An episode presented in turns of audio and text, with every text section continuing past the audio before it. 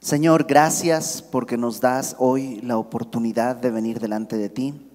Anhelamos que tu obra sea hecha en nosotros, Señor.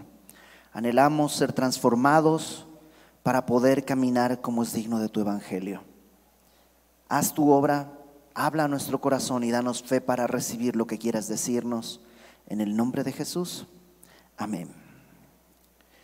Estamos en esta última etapa del ministerio de nuestro Señor Jesús aquí en la tierra. Em, vimos las semanas pasadas estos juicios que el Señor Jesús tuvo, primeramente tres juicios religiosos durante la noche y luego tres juicios eh, políticos ante las autoridades romanas durante la primera parte de la mañana y nos quedamos en el momento en el que Pilato, eh, Pilato había encontrado a Jesús inocente varias veces, pero aunque él es la autoridad, está amarrado de manos, él quiere caerle bien al pueblo y en un esfuerzo de querer zafarse de esta situación, le dice al pueblo, hoy es día de fiesta y durante la fiesta había la costumbre de soltar a uno de los presos que había, habría muchos presos políticos. Y les dice, ¿quieren que suelte a Jesús? Y el, pueblo dice, no, queremos a Barrabás. Y, Jesús, eh, pues él es inocente. Barrabás, en cambio, era culpable, era un sedicioso, era un revolucionario, era un homicida, pero no era un delincuente común, es decir, era eso, como un revolucionario, probablemente había matado a un soldado romano o algo así, y por eso estaba en la cárcel. Seguramente estaba ya a punto de ser entregado a la muerte y lo que sucede es que hay un cambio. Jesús toma el lugar de Barrabás, Barrabás sale libre y Jesús toma ese lugar. De una manera muy literal, Cristo murió en el lugar de Barrabás. Y Barrabás sale y es, maravilloso porque es lo que nos pasó a nosotros, es por gracia. ¿Qué hizo Barrabás? Nada, ese día despertó pensando que va a morirse y resulta que un tal Jesús va a morir en su lugar y él ahora está libre. Y Jesús ahora va a la condena. Al final del, versículo 20, vamos a leer desde el capítulo 23, versículo 24. Nos toca empezar del 26 el día de hoy, pero déjame agarrar desde el 24. Dice, Pilato sentenció que se hiciese lo que ellos pedían. Ellos pedían la crucifixión para Jesús y entonces Pilato se lava las manos como si con eso se quitara la responsabilidad y le soltó a aquel que habían sido echados en la cárcel por sedición y homicidio, a quien habían pedido y entregó a Jesús a la voluntad de ellos. Y ahí vamos a comenzar y vamos a estar viendo distintos personajes y la manera en la que reaccionan con su al su encuentro con Jesús. El primer personaje está ahí en el verso 26. Dice, llevándole a Jesús, Tomaron a cierto Simón de Sirene que venía del campo y le pusieron encima la cruz para que la llevase tras Jesús. Ten en cuenta que Jesús en este momento ha pasado toda la noche sin dormir, sin descansar. Eh, en los juicios en los que estuvo ante las autoridades judías, eh, pues recibió golpes, cachetadas, no ha dormido. Luego ante las autoridades romanas también fue presentado, fue golpeado en distintas ocasiones con, con Herodes, fue golpeado con Pilato, fue golpeado a puñetazos, le, vendaron los ojos y le golpeaban diciendo, profetiza, ¿a quién te golpeó? Le pusieron una corona de espinas. Eh, además de eso, en otro esfuerzo de Pilato por deshacerse de esta situación, castiga a Jesús pensando que con eso va, a satisfacer eh, eh, la rabia que tiene el pueblo, entonces lo manda a que lo azoten y lo azotaron con una cosa que se llama el flagelo, que es como un látigo que tiene como varias trenzas con puntas en las que se amarraban pesos como piedras y con huesos también en medio, de modo que la piedra golpeara y el hueso cortara y golpearon así a Jesús, se burlaron de él y, entonces ahora era, él tiene que tomar la cruz y caminar hacia el lugar donde va a ser la ejecución. Los evangelios no nos dan muchos detalles acerca de cómo era esto de la cruz y la verdad es que la evidencia arqueológica todavía no es eh, contundente. Algunos piensan que literalmente llevaba una cruz, es decir, los, los, dos palos atravesados es lo que cargaba, que tenía que ser una cruz pues pesada y grande porque tiene que sostener a una persona. Otros piensan que no solo llevaba como el travesaño, como el palo horizontal, que de por sí ya sería pesado. De todos modos, sea como sea, el Señor Jesús está tan cansado, está tan golpeado que no puede. Le ponen ese, ese o, la cruz o el travesaño y cae y no puede cargarlo. ¿De qué nos habla esto? De la humanidad de Cristo. Humanamente no podía más cargar con eso. Y entonces agarran a uno que estaba pasando por ahí, un tal Simón de Sirene. ¿Sabes qué es lo interesante? Que cuando Lucas escribió esto han pasado 30 o 40 años del evento. O sea, no, es, no es inmediato. Y Lucas no estuvo ahí. ¿Y cómo sabe el nombre de aquel que se topó con Jesús y cargó la cruz? Lo normal sería y hubo uno que tuvo que cargar, pero ¿por qué saben el nombre? Simón y saben su origen de Sirene. Sirene es una población en África. Pues lo más probable, y no hay una evidencia bíblica contundente, pero creo que es bastante seguro decir que Simón de Sirene en algún momento vino a conocer el Evangelio, es decir, se hizo, fue cristiano. Y tenemos una pista en Marcos, cuando Marcos narra esta escena, en Marcos capítulo 15, Marcos capítulo 15, versículo 21, Marcos, que es un evangelio escrito a los romanos, dice, obligaron a uno que pasaba, Simón de Sirene, padre de Alejandro y de Rufo, que venía del campo, a que le llevase la cruz. ¿Por qué añadiría ese detalle? Simón de Sirene, padre de Alejandro y de Rufo, solamente si Alejandro y Rufo fueran conocidos por el resto de la iglesia. Y eso es lo que hace pensar que Simón de Sirene y su familia al final conoció el Evangelio. De hecho, cuando Pablo escribe a los romanos en el capítulo 16, entre los muchos que está saludando, dice, salúdenme también a Rufo y a su mamá, que es como mi mamá. Entonces, probablemente o seguramente Simón de Sirene, que fue a Jerusalén probablemente a celebrar la Pascua, religiosamente, se topó con Jesús sin querer. Y no sé si a ti te pasó igual, que tú estabas en tu rollo, en tu vida, en tus planes, y de pronto te topaste con Cristo así, sin querer.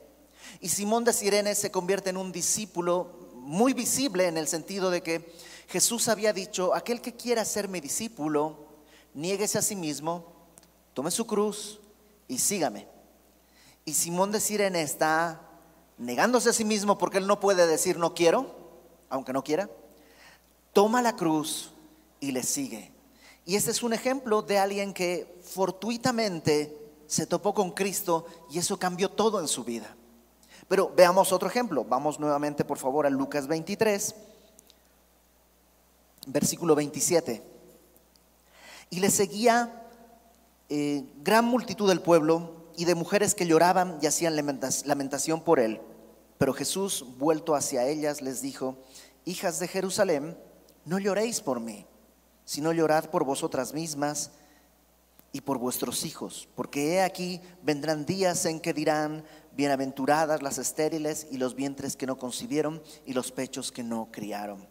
Estas mujeres que están ahí, no parece que fueran eh, María, la otra María, o sea, no parece que era el grupo de mujeres que siempre iba con Jesús, sino mujeres de Jerusalén. Las, las crucifixiones eran un evento público y Culturalmente la gente estaba más eh, en contacto con este tipo de cosas. A nosotros nos horrorizaría ver algo así, pero en aquella época era culturalmente un poco más, eh, más suave, digamos, se podía ver. Entonces la gente salía a ver quién era el condenado y cómo iba a pasar. Y al verlo a Jesús, probablemente sin poder caminar, cojeando, eh, que no pudo ni cargar la cruz, al verlo así empiezan a llorar y probablemente genuino llanto, es decir, en verdad tal vez estaban tocadas por, pues, por ver a un hombre tan maltratado y a lo mejor pensando, pues él era un buen predicador, pero no era un ladrón, ¿por qué? Y, y eso les afecta y lloran, pero Jesús les dice, no lloren por mí. Ojo, no me vean como una víctima. Hace algunos años se estrenó esta película que seguramente has visto, que se llama La Pasión. Una película que yo creo que tiene grandes virtudes y tiene un gran valor, pero creo que hierra eh, terriblemente en un punto fundamental. Y es que te presenta a un Jesús y casi te obliga a decir, pobrecito. Eh, yo creo que, no sé si todos, pero el 99% de los que asistieron a las salas de cine terminaba llorando. Pero ese llanto era en muchos casos solo el ver sufrir a una persona.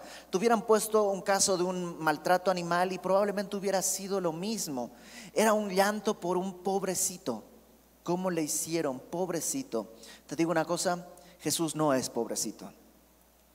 Él es el Señor de señores, el Rey de reyes, y eso que está sucediendo es el cumplimiento del propósito por el cual Él vino a la tierra. Él le dice a las mujeres, no tengan compasión de mí. O sea, Jesús va a morir, pero va a resucitar.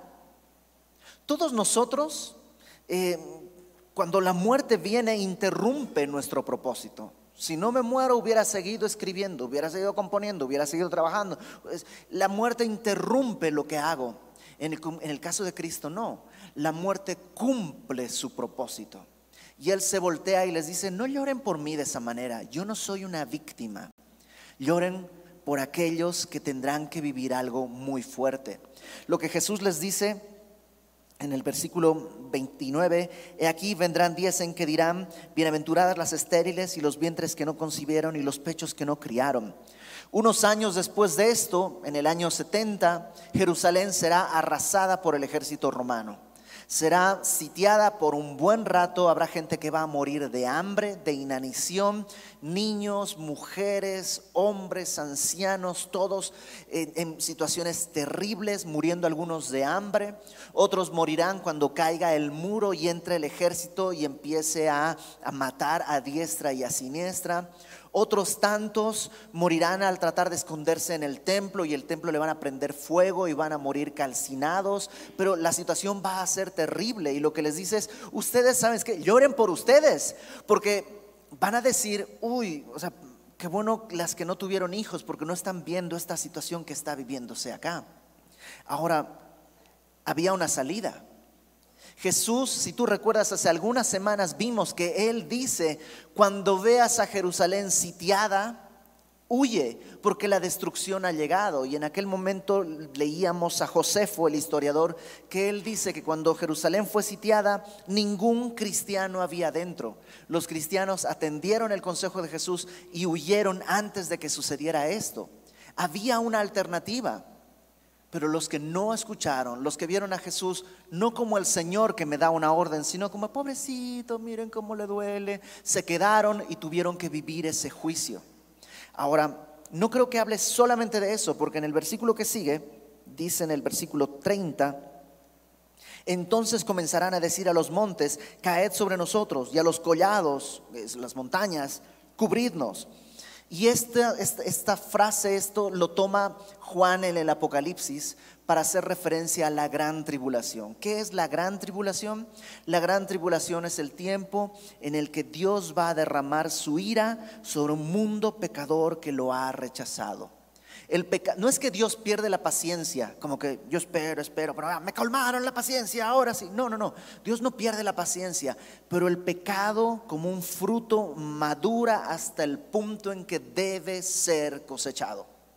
Y cuando el pecado debe ser cosechado, el juicio viene. Y así ha sucedido con las sociedades, con el imperio romano y con los otros imperios. El pecado se cultiva hasta el punto en que el juicio tiene que caer.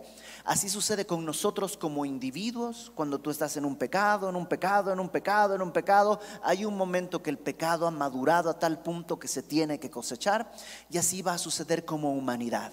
Hay un momento en el que Dios va a derramar su ira porque es el precio justo por el pecado. Y eso le llamamos la gran tribulación. Y la gente, en vez de arrepentirse al ver la ira del Cordero, dice Apocalipsis capítulo 4, en vez de arrepentirse, lo que van a hacer es decir, caigan sobre nosotros montes, prefiero morirme que arrepentirme. Y lo que Jesús está diciendo es, cuidado, lloren por ustedes, porque algunos de ustedes van a tener que vivir el juicio porque no han entendido quién soy. Me ven como una víctima cuando soy el león de la tribu de Judá, el rey de reyes, el señor de señores, invicto, el altísimo Señor.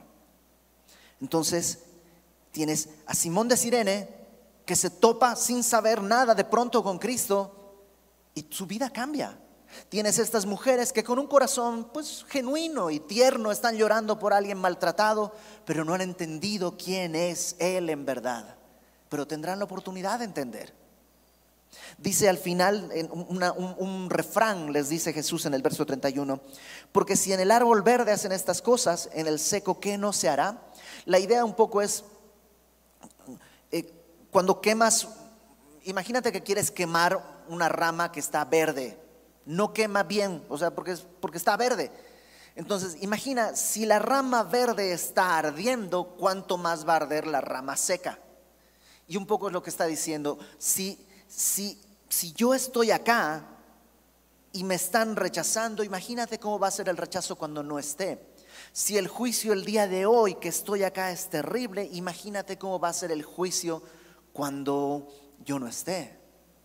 Si lo que ustedes ven en mí es pobrecito, imagínate lo que van a vivir ustedes. Y lo que Jesús está tratando de decirles es, no me vean como un corderito tierno, pobrecito, sino vean quién soy. Yo estoy yendo a morir por cada uno de ustedes. Versículo 32, vamos a ver otro grupo de personas. Llevaban también con él a otros dos que eran malhechores para ser muertos. Estos dos malhechores que van a estar con él digamos que no tuvieron la suerte de Barrabás, porque Barrabás tal vez era uno más, eran tres, había tres cruces, tal vez Barrabás era uno más, pero Barrabás tuvo la suerte de que intercambió con Jesús.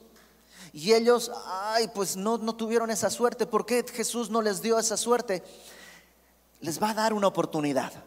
Les va a dar una gran oportunidad. Fíjate, cuando llegaron al lugar de la calavera, el lugar de la calavera en, en griego es Golgota, ¿Qué quiere decir eso? En lugar de la calavera, Calvario viene del latín y no se sabe exactamente por qué se llama así ese lugar. Algunos piensan que es una especie de colina que tiene forma de calavera.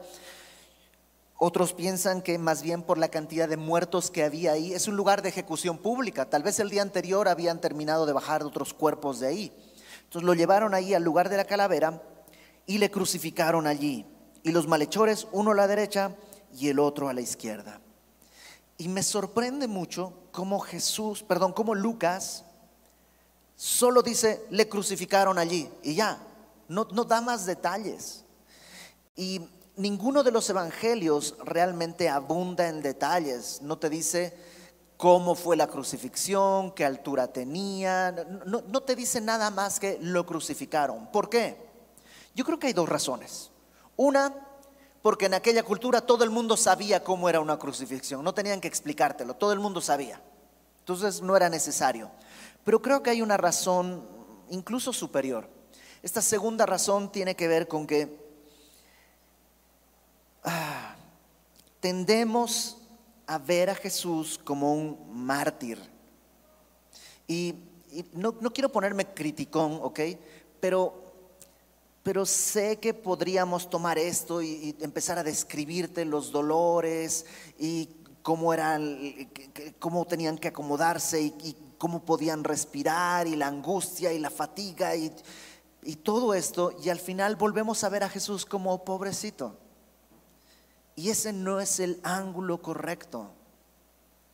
Lamentablemente hay iglesias en las que toman esto y casi, casi pues te, hacen sentir mal y te chantajean y terminas hasta llorando, pero, pero no es el llanto correcto, porque solo por, pues ¿quién no va a llorar al ver el maltrato así? De quien sea. Entonces Lucas es muy escueto y nada más dice, y le crucificaron. Y ahí está, crucificado él, con dos malhechores, uno al lado, uno a cada lado, tal como Isaías 53 lo había profetizado. Y Jesús decía, Padre, perdónalos porque no saben lo que hacen. Esta es la primera de las frases que Jesús dice desde la cruz. Y es curioso porque está mostrando misericordia. Él podría decir, Señor, elimínalos, pero él encarna su propio mensaje. Él había dicho, bendice a los que te maldigan. Y entonces Jesús dice, perdónalos, no saben lo que hacen. Ahora, la ignorancia no te excusa del pecado. O sea, ellos siguen siendo pecadores, no lo saben tal vez, no lo han entendido bien, pero siguen siendo pecadores. ¿Qué está clamando Jesús? Está clamando por tiempo y misericordia. Y, y Dios lo va a conceder. Muchos de estos que están ahí, dentro de unos días cuando Él resucite y unos días más en Pentecostés, cuando Pedro predique, van a creer.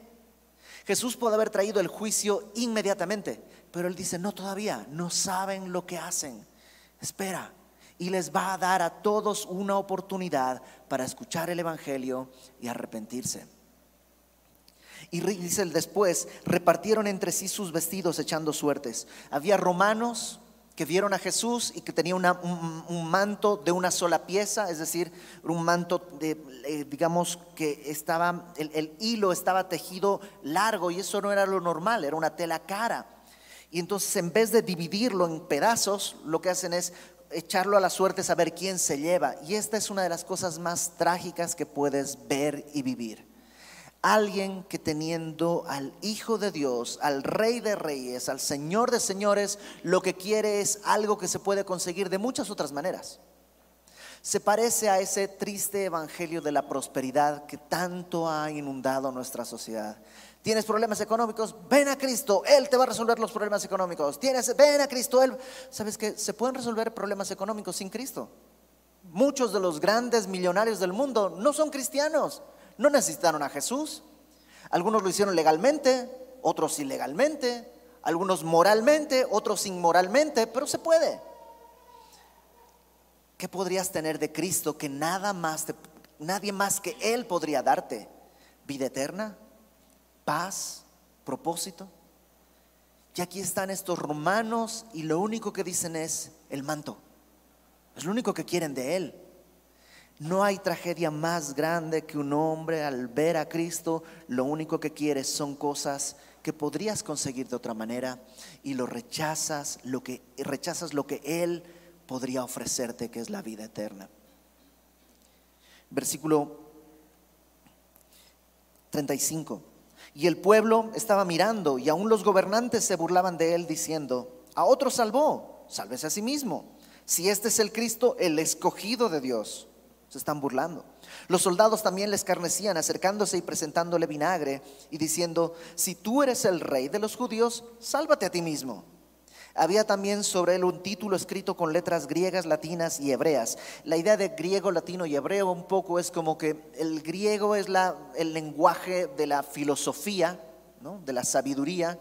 El latín es el lenguaje del poder, los romanos estaban estableciendo el latín, es el lenguaje del poder y el, hebreo es el lenguaje de la religión.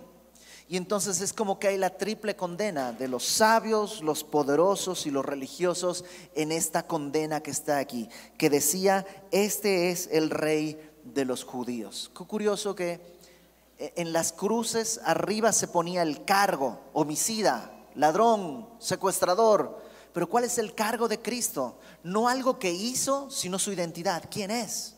Ese fue el cargo por el que Jesús estaba muriendo. ¿Quién es? Y uno de los malhechores que estaba colgados le injuriaba diciendo, si eres tú el Cristo, sálvate a ti mismo y a nosotros. Tenemos a Simón de Sirene que se encontró sin querer, pero su vida se transformó. Tenemos a las mujeres cuya reacción es compasión. Pobrecito. Tenemos ahora a los gobernantes, al pueblo, y a este otro malhechor que lo que hacen es burlarse de Jesús. Hmm. Si fueras el verdadero Mesías, estarías abajo. ¿Qué haces ahí? El malhechor que está a su lado incluso llega al punto de ponerse a la par. Sálvate a ti y a mí. Somos como pares, como colegas. Sálvate y sálvame. Y están despreciando al Señor. Y verso 40, respondiendo el otro, el otro ladrón, el otro malhechor, le reprendió diciendo, ¿Ni aún temes tú a Dios estando en la misma condenación? Él sabe, yo me voy a morir acá. No hay forma que sobreviva esto. Tú tampoco. ¿No te da miedo que vas a enfrentar el juicio de Dios? Ni en la puerta del juicio te da temor de Dios. Y Él explica por qué tiene ese temor de Dios. Nosotros a la verdad justamente padecemos porque recibimos lo que merecieron nuestros hechos. ¿Sabes qué? Yo soy un pecador, lo reconozco. Y esto es apenas lo justo que yo merecería. Reconoce su condición, pero también reconoce quién es Cristo. Dice, pero este ningún mal hizo. Hay una diferencia. Él no es un malhechor. Él es santo, santo, santo. Yo soy un malhechor, yo soy pecador. Esto me lo merezco. Él no sé por qué está aquí está entendiendo su condición y la condición de Cristo. Y luego dice en el verso 42, dijo a Jesús, acuérdate de mí cuando vengas en tu reino. Y lo que está diciendo es, yo sé que tú eres el rey, yo sé que tú eres el Señor, yo sé que tú eres el Mesías. Y cuando dice, cuando vengas en tu reino, está pensando en la resurrección. Cuando venga la resurrección, cuando venga el juicio final y todos seamos resucitados, acuérdate de mí. No le dice, recuerda mis obras, mis hechos. No, solo acuérdate de mí. No tengo nada. No, o sea, no tengo monedas. No tengo nada con que pagarte, con que sobornarte. No tengo nada. Pero si extiendes tu misericordia, acuérdate de mí cuando vengas en tu reino. Este ladrón lo entendió todo. Y por eso, este ladrón está mejor que Barrabás. Porque Barrabás se salvó de morir, pero sigue viviendo su propia vida de muerte. Mientras que este hombre va a morir, pero fíjate lo que Jesús le contesta. Jesús le dijo, verso 43, de cierto te digo que hoy estarás conmigo en el paraíso.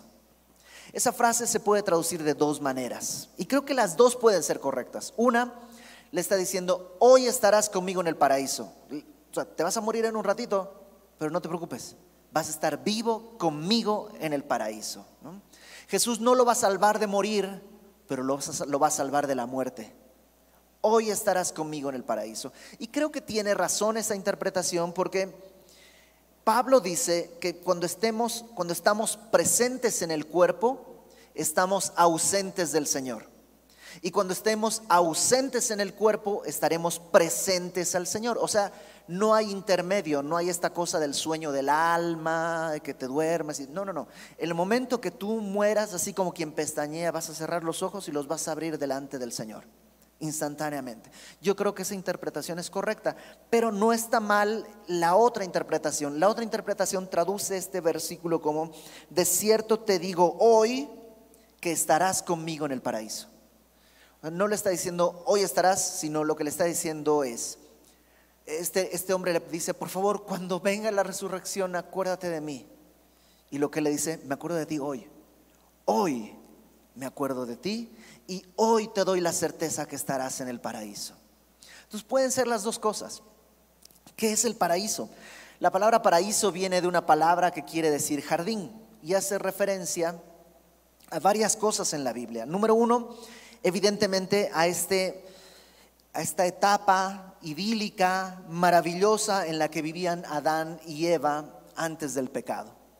No había dolor, angustia, no había cosas ponzoñosas, no había espinas, vivían en comunión perfecta con Dios y eso es el paraíso. Em, también hace referencia al lugar de la presencia de Dios. Pablo en 2 Corintios dice que él fue a dar al paraíso a la presencia de Dios. ¿Y dónde es eso? Ni él mismo sabe, porque él dice, no, pues no sé si fui en la carne o fui en el espíritu. No sé si, o sea, él, ni siquiera sabe bien cómo, pero dice, pues ahí estuve. Y entonces, ¿qué es el paraíso? Yo creo, para ponerlo de manera sencilla, el paraíso, ah, perdón, una cosa más, la Biblia también habla como el paraíso, este mundo nuevo que Dios va a hacer. Es una especie de ciudad, la Nueva Jerusalén, que tiene el árbol de la vida, que eh, en Edén se le cerró a Adán porque había pecado y si hubiera comido de ese árbol viviría en pecado eternamente. Se le cerró a Adán, estará abierto en la nueva Jerusalén. Por tanto, ese también es el paraíso. Entonces, ¿qué es el paraíso? Para ponerlo de manera sencilla, la presencia de Cristo. Donde Él esté, eso es el paraíso. Ya sea aquí en la tierra, en nueva Jerusalén, en Marte, en Júpiter, donde se te ocurra, mientras estemos con Él, eso es el paraíso. Y lo que le está diciendo es, tú vas a estar conmigo. Versículo 44. Cuando era como la hora sexta, eso es las doce más o menos, hubo tinieblas sobre toda la tierra hasta la hora novena, hasta las tres de la tarde. Jesús había eh, sido crucificado a las nueve, a las doce se oscureció y no es un eclipse no puede ser un eclipse, ¿por qué?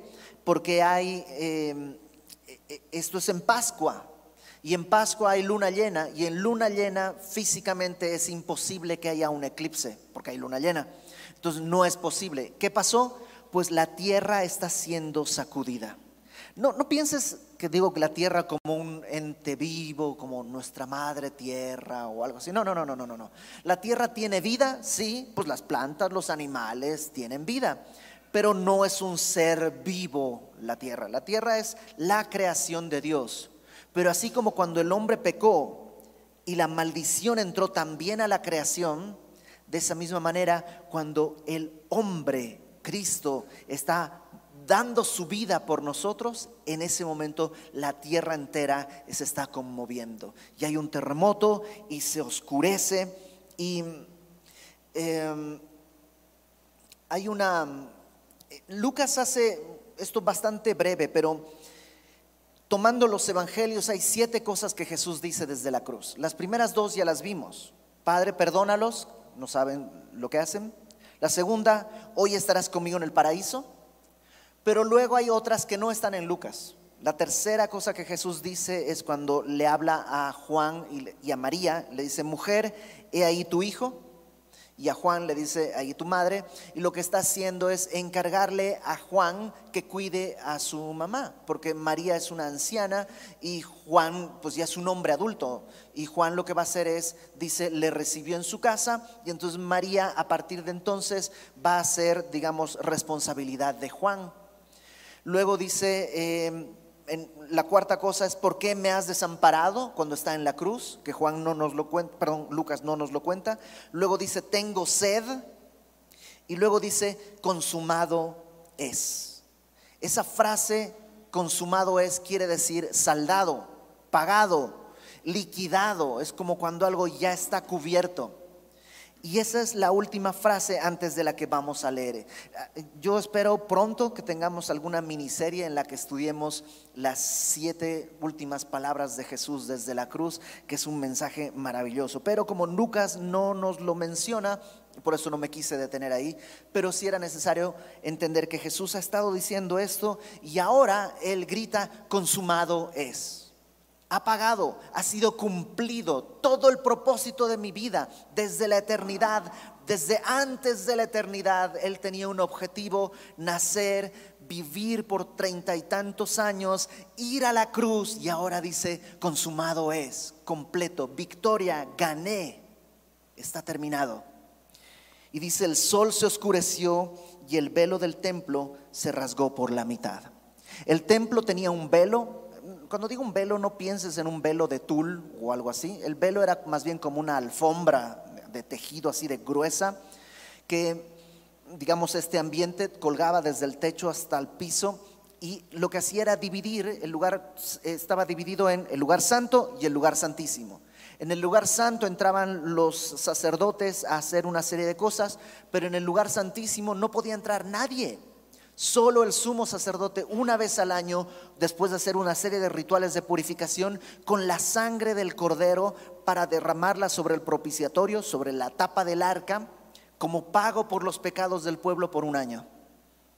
Y nadie más podía entrar ahí. Imagínate esto. Tú dices, ah, es que quisiera conocer la presencia de Dios. Ok, número uno, tienes que ser judío. Entonces, de todos los pueblos del mundo, solo hay un pueblo en el que tienes esa posibilidad. Pero vamos a suponer que eres judío, ¿ok? No árabe, visigodo, nada, eres judío. Ok, ya estoy en el, en el, pueblo, en el pueblo que puede, perfecto. Pero no cualquiera del pueblo, tiene que ser de la tribu de Leví. Y son 12 tribus, entonces uno de 12. Entonces ya se reduce. Pero supongamos que tú tienes mucha suerte. Eres judío y eres de la tribu de Leví. Ah, voy bien, ¿sí? Pero no todos. Tienes que ser descendiente de Aarón. Y supongamos que tú, tu familia, tu tatara, tatara, tatara, era Aarón, entonces eres descendiente de Aarón. Imagínate cómo se ha ido eh, estrechando la posibilidad de que puedas entrar a la presencia de Dios. Ahora, ¿eres descendiente de Aarón? Sí, pero eres de la familia del sumo sacerdote, porque eso es hereditario. Pero vamos a suponer que tu papá sí era el sumo sacerdote. Entonces, ya más chiquitito, pero todavía estás ahí. Ahora tienes que ser el primogénito. Porque si no eres el primogénito, aunque quieras, no se puede. Pero supongamos que eres el primogénito.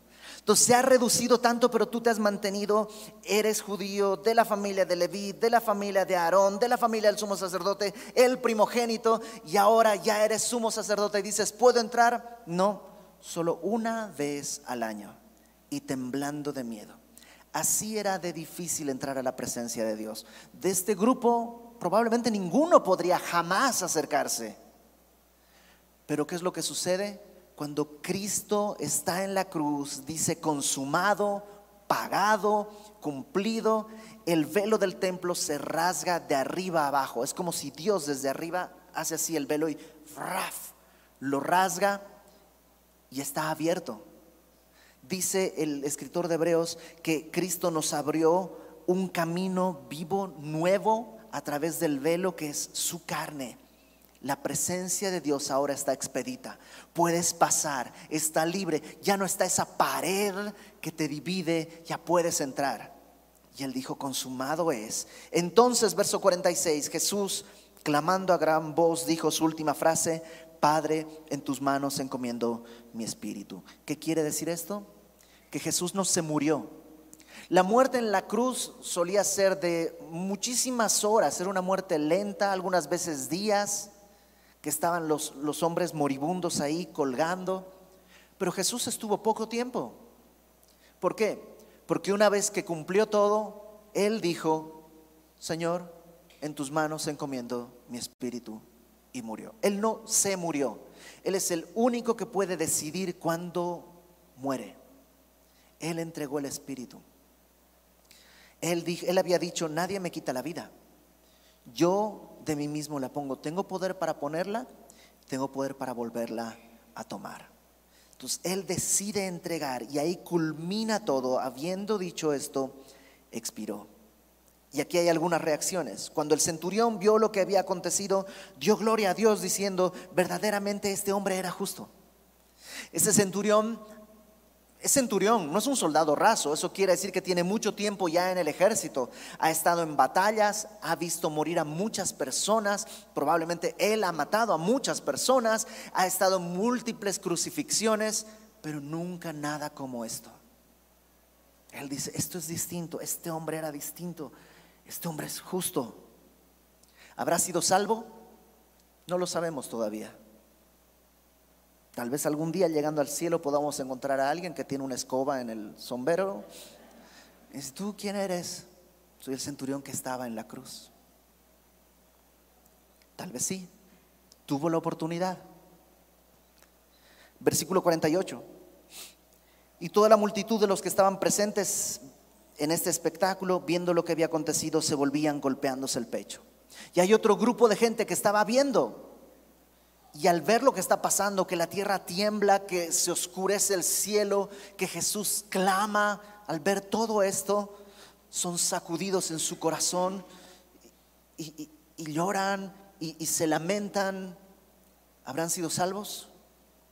No lo sabemos. Pero tuvieron la oportunidad.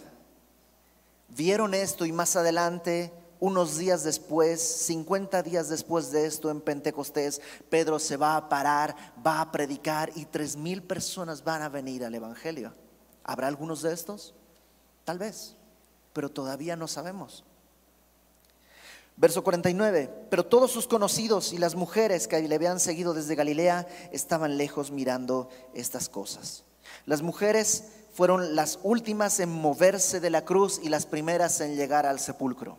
Dios a las mujeres siempre les ha dado una honra especial reconociendo su valor y su valentía. Estas mujeres son las primeras que van a enterarse que Él ha resucitado. Verso 50. Había un varón llamado José de Arimatea, ciudad de Judea, el cual era miembro del concilio, varón bueno y justo. Este, que también esperaba el reino de Dios y no había consentido en el acuerdo ni en los hechos de ellos, fue a Pilato y pidió el cuerpo de Jesús. Él era parte del Sanedrín, pero no estaba de acuerdo con el Sanedrín. Este José de Arimatea era un hombre evidentemente pues, rico, poderoso dentro de la sociedad judía. Y dice otro evangelio que no estaba solo, que estaba junto eh, con Nicodemo. ¿Te acuerdas de Nicodemo? Este que fue a buscar a Jesús de noche, decirle, sabemos que vienes de Dios. Bueno, ellos dos piden el cuerpo de Jesús. Y cuando van con Pilato, Pilato se sorprende porque dice, ¿cómo? ¿Ya murió? ¿Cómo es posible? Normalmente las crucifixiones son larguísimas. ¿Ya murió él? Sí, ya murió. Y entonces piden el cuerpo, ya ahí van... Eh, José de Arimatea, Nicodemo y algunos otros ayudantes van hasta la cruz, seguramente necesitan alguna herramienta para quitar los clavos. Y, se tienen que, subir y quitan un clavo y cae la mano de Jesús y quitan el otro clavo y tienen que cargarlo y Jesús está lleno de sudor, está lleno de sangre, está lleno de polvo, lleno de lodo y lo tienen que poner en el piso y quitarle la corona de espinas y luego las espinas que se quedaron clavadas, ir quitando una por una y con un trapito ir limpiándole de todas sus heridas. El día de hoy hay gente que dice, Jesús en realidad, lo, lo, ves en estos programas de Discovery Channel y esas porquerías, que Jesús en realidad no murió, lo que tuvo es una especie de coma y entonces el frío de la tumba hizo que volviera en sí. Y, tú dices, Nicodemo lo tuvo en sus brazos.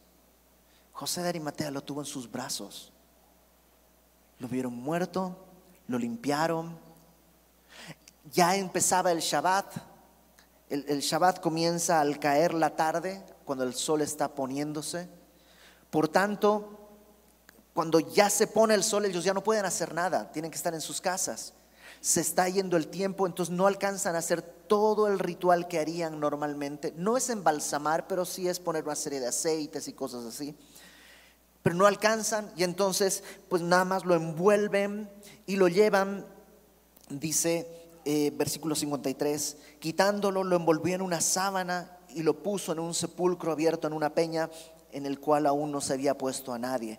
Esta, esta peña, este sepulcro, algunos dicen que, eh, es decir, era de, de José de Arimatea, pero la mayoría piensa que no era para él, que él lo tuvo que comprar en ese momento, porque nadie compraría un sepulcro junto al Gólgota, donde están tantas crucifixiones, no sería lo lógico. Entonces probablemente él en el apuro, pues ¿qué hay por acá? Hay una tumba, ¿cuánto cuesta? Y él la fue y la compró para llevar a Jesús y ponerlo ahí. Él no lo sabía, pero va a ser solo por tres días, realmente, ¿no? Pero ahí van, llevan a este hombre, porque dice el verso 54, era día de la preparación y estaba para comenzar el día de reposo. Y las mujeres que habían venido con él desde Galilea siguieron también y vieron el sepulcro y cómo fue puesto su cuerpo. Y vueltas prepararon especias aromáticas y ungüentos y descansaron el día de reposo conforme al mandamiento. De esto hablaremos más la próxima semana porque ellas lo que quieren es terminar esta tarea de, de honrar con amor el cuerpo de alguien que en verdad amaron y, por eso están preparando todo esto. Eh, varias personas se toparon con Jesús. Simón se topó por casualidad. No sé si fue tu caso. Yo creo que fue mi caso. Yo no estaba buscando a Dios. El Señor me estaba buscando a mí. Y lo mío fue por casualidad. Y el Señor me tomó y cambió mi vida. Algunas personas se topan con Jesús y tienen lástima. Ay, pobrecito. eso no es correcto. Jesús es el Señor. Él tenía la sartén por el mango. Otros se topan con Jesús y se burlan. Los gobernantes, los el malhechor que estaba al lado se burlan y le dicen, "Sálvate a ti mismo. Si él se salvara, nosotros nos condenamos." Él decidió morir para salvarnos a nosotros. Porque era el Mesías, podía morir para salvarnos. Otros, como el otro ladrón, en realidad tuvieron fe y creyeron, yo soy un pecador y tú eres el rey. Y pidieron misericordia, acuérdate de mí cuando vengas en tu reino. Jesús no lo libró de la muerte, de, de morir, pero lo libró de la muerte. La creación también reaccionó y tembló. Y hay personas que ante Jesús tiemblan, pero nunca creen. El centurión y la multitud supieron que pasó algo y tuvieron dudas y no sabemos qué pasa. Y a lo mejor el día de hoy tú estás aquí y dices, pues no, no sé, tengo que pensarlo y no lo pienses mucho. No lo pienses mucho. El Señor es bueno y pone una oportunidad mañana y tal vez otra pasado mañana y tal vez una más. El Señor no se va a cansar, pero un día tú no vas a estar acá. Un día o vas a partir con Dios al juicio o tu corazón se va a endurecer de tal manera que ya no va a ser posible. No desperdicies esa oportunidad. Y está José de Arimatea y Nicodemo, que lo que están haciendo es mostrar amor, pero todavía no han creído. Todavía no han creído.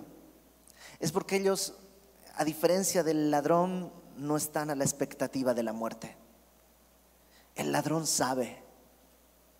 Jesús dijo, el que quiera ser mi discípulo, niegues a sí mismo, tome su cruz y sígame. Y negarte a ti mismo no es algo malo. A veces pensamos, me gusta el chocolate, negarme a mí mismo es dejar de comer chocolate. No.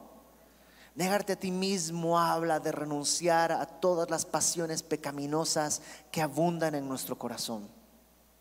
Y no darles pie, no darles espacio, no darles cabida. Niégate a esas cosas. Toma tu cruz. ¿Cuesta? Sí, cuesta. Toma tu cruz y dices, es que es muy pesado. Aquí hay José de Arimatea, perdón, Simones de Sirene que te pueden ayudar a cargar la cruz. Por eso somos iglesia, porque cargamos unos a otros cuando tropiezan. Pero ven a Cristo, que no se te haga tarde, que no se te haga tarde. Vamos a orar. Señor, gracias porque en tu gran amor tú nos has tomado para ti. Y el día de hoy nos llamas. Ayúdanos a en verdad abrazar quién eres en verdad. No un mito, a no tenerte compasión, sino a entender quién eres y a entender que somos tan necesitados. Revela nuestro pecado a nuestro corazón, pero también revélanos tu gracia. Y acuérdate de nosotros cuando vengas en tu reino. Somos pecadores. Ten misericordia, Señor. Que ninguno de los que está acá pierda la oportunidad que tú le des. Que podamos venir delante de ti confesando, tú eres el Señor, yo tu siervo. Te pedimos esto en el nombre de Jesús. Amén.